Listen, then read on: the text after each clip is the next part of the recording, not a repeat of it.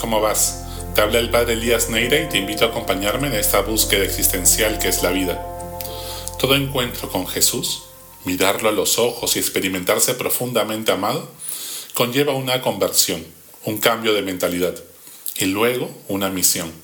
Yo te haré pescador de hombres. Si quieres descubrir el sentido de tu vida, cuál es tu llamado, para qué estás hecho, pregúntate primero quién es Dios para ti. ¿Quién soy yo? ¿Y quién es Dios? Son dos caras de la misma moneda. En el Evangelio de hoy, Jesús le dice a Pedro, yo te haré pescador de hombres. No importa la edad de Pedro. Era uno de los más viejos dentro de los discípulos, tendría entre 35 a 40 años cuando conoció a Jesús. ¿Cómo es su familia? Todo indica que era viudo cuando conoció a Jesús. Hay un pasaje en que Jesús lo castiga curándole a la suegra. Tremendo castigo. Si era bueno en el colegio o no. ¿En qué empresa trabaja? Al parecer trabajaba para el Cebedeo, el papá de Juan y Andrés, que era una persona prominente dentro del pueblo. ¿Cuál es su apellido? No importó que sea de Galilea. En esa época había un dicho popular, ¿de Galilea puede salir algo bueno? Los galileos eran vistos por Jerusalén como nuevos ricos porque eran tierras más fértiles, medio herejes pues tenían influencia griega, y revoltosos que generaban levantamientos políticos de manera irresponsable como Barrabás. Lo que sí le importa a Jesús es el corazón, la capacidad de amar de Pedro, su libertad de espíritu para dejarlo todo, su humildad para desaprender y aprender, y su capacidad de arriesgarlo todo y dar la vida por un propósito. ¿Y tú? ¿Qué ve Jesús en tu corazón? Dime que amas y te diré quién eres.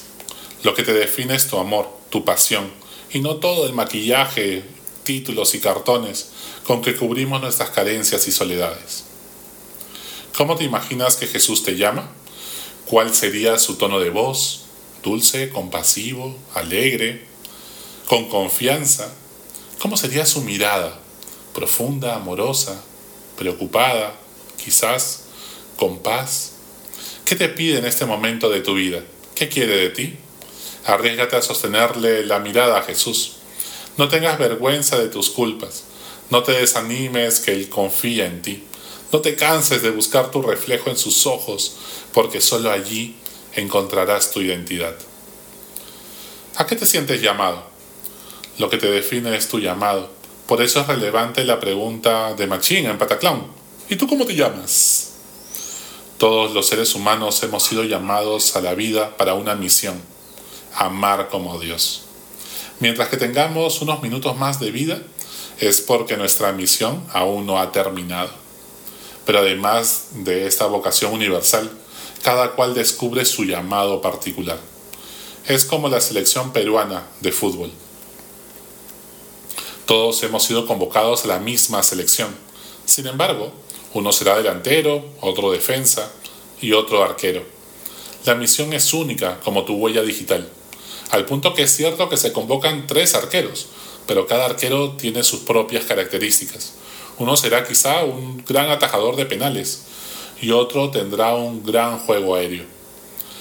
¿Y quién es el más valioso en la selección? ¿Acaso lo es el 10? ¿O el 9, el delantero? No. El más valioso es el que lo deja todo en la cancha, el que más ama. Así, no es que yo, por ser sacerdote, estoy ya más cerca de Dios que un laico, que es economista, un policía, o un cobrador de combi. Creer eso sería, pues, caer en el clericalismo, de creer que los sacerdotes son como una especie de casta privilegiada que tiene poder en la iglesia. El sacerdocio es un servicio, y el primero en el reino de los cielos será quien más ame, en un cielo donde los últimos serán los primeros la historia de la iglesia ha sido guiada por el Espíritu Santo a través de los santos, no de los papas o obispos necesariamente del momento, a no ser que ellos también sean santos. Y la primera en la lista de la santidad es una mujer que vivió en un mundo machista, sí, la Virgen María. Fíjate que Jesús le dice a Pedro, yo te haré pescador de hombres trasciende su carrera técnica, ser pescador añadiéndole de hombres, ya no de peces, pero no la anula. No le dice, Eras pescador y ahora pues serás carpintero o apóstol. Trascender implica integrar y purificar lo anterior para crear una realidad nueva. No es una dialéctica negro o blanco, bueno o malo. Tu llamado no deja de lado tus habilidades y talentos que has desarrollado, pero le da un nuevo horizonte. Cuenta con tus experiencias y aprendizajes, pero te da una mayor profundidad para que no te quedes en lo técnico, en ganar plata y pagar tus deudas. Si eres una doctora o un enfermero, Jesús quizás te llame a ser una doctora de corazones que no solo sane los cuerpos del virus, sino que te pide que lo ayudes a sanar la soledad y angustia que puede sentir un paciente COVID aislado de sus seres queridos y que solo te tiene a ti en estos momentos tan duros. Si eres abogado, Jesús quizás no te llame a que te conviertas en ingeniero de minas, pero sí a defender a los que se sienten discriminados o que han sufrido injusticias. Si eres policía, Jesús quizás te anima a ser ético y proteger a las personas para devolverle la confianza a la gente en medio de tanta inseguridad. Si eres empresario, quizás Jesús no te pide que seas político, quizás sí, pero sí que ejerzas un liderazgo consciente que se preocupe por el bien común y abrace causas justas, propósitos inquebrantables por los cuales valga la pena seguir construyendo una ciudadanía consciente. ¿Acaso Gastón no hace política desde la cocina sin dejar de ser chef? ¿A qué te está llamando Dios? En lo profundo de tu corazón, ¿qué causa te invita a abrazar? ¿Ante qué misión no puedes ser indiferente? Síguelo a Jesús para más consejos, como dicen los influencers. ¿Te has puesto a pensar por qué Jesús principalmente llamó pecadores y no agricultores, llamó pescadores, sí, y pecadores. ¿Y no llamó carpinteros como él? ¿Fue casualidad? Pues a diferencia de los agricultores, los pescadores tienen una ruta marcada o un surco en donde poner las semillas. Su trabajo no es rutinario. Pueden encontrarse en medio de una tormenta y estar acostumbrados a correr riesgos. Es un trabajo en equipo, es imposible manejar una barca y pescar solo.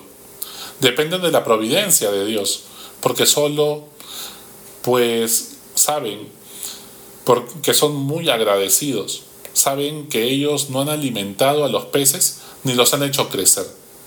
Se acostumbran a mirar al cielo y discernir cuándo es tiempo de pescar y cuándo de volver. Hay días que pescas mucho y otros que no pescas nada. Así que están entrenados a asimilar la frustración. ¿Y tú tienes espíritu de pescador o de agricultor? ¿Te imaginas en ese mar? Con Jesús en tu barca, en tu proyecto o emprendimiento, mirando el horizonte. Si comienzas a cumplir tu misión en la vida, ¿cómo te ves de aquí, pues, a cinco años o diez años?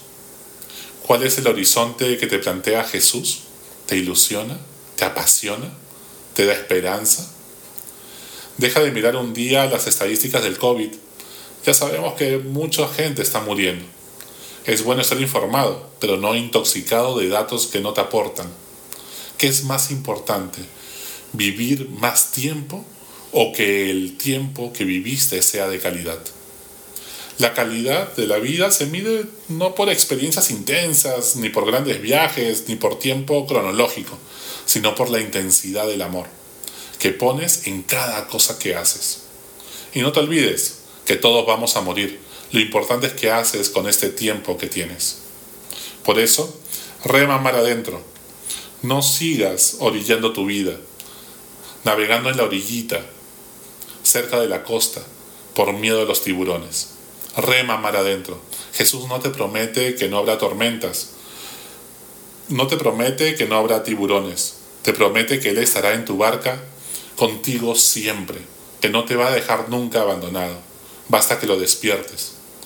Enfréntate a tus tiburones y navega mar adentro, a lo profundo de tu corazón, para que te conozcas mejor.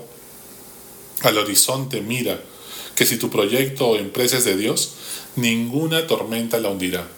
Mójate, involúcrate por una buena causa, por un propósito por el cual valga la pena en esta sociedad. Por eso que te has dado cuenta que la sociedad necesita cambiar y que Dios te está pidiendo a gritos. Él te ha hecho pescador de hombres para amar pescando y pescar amando. Hasta la próxima. Sigue buscando que Él te encontrará.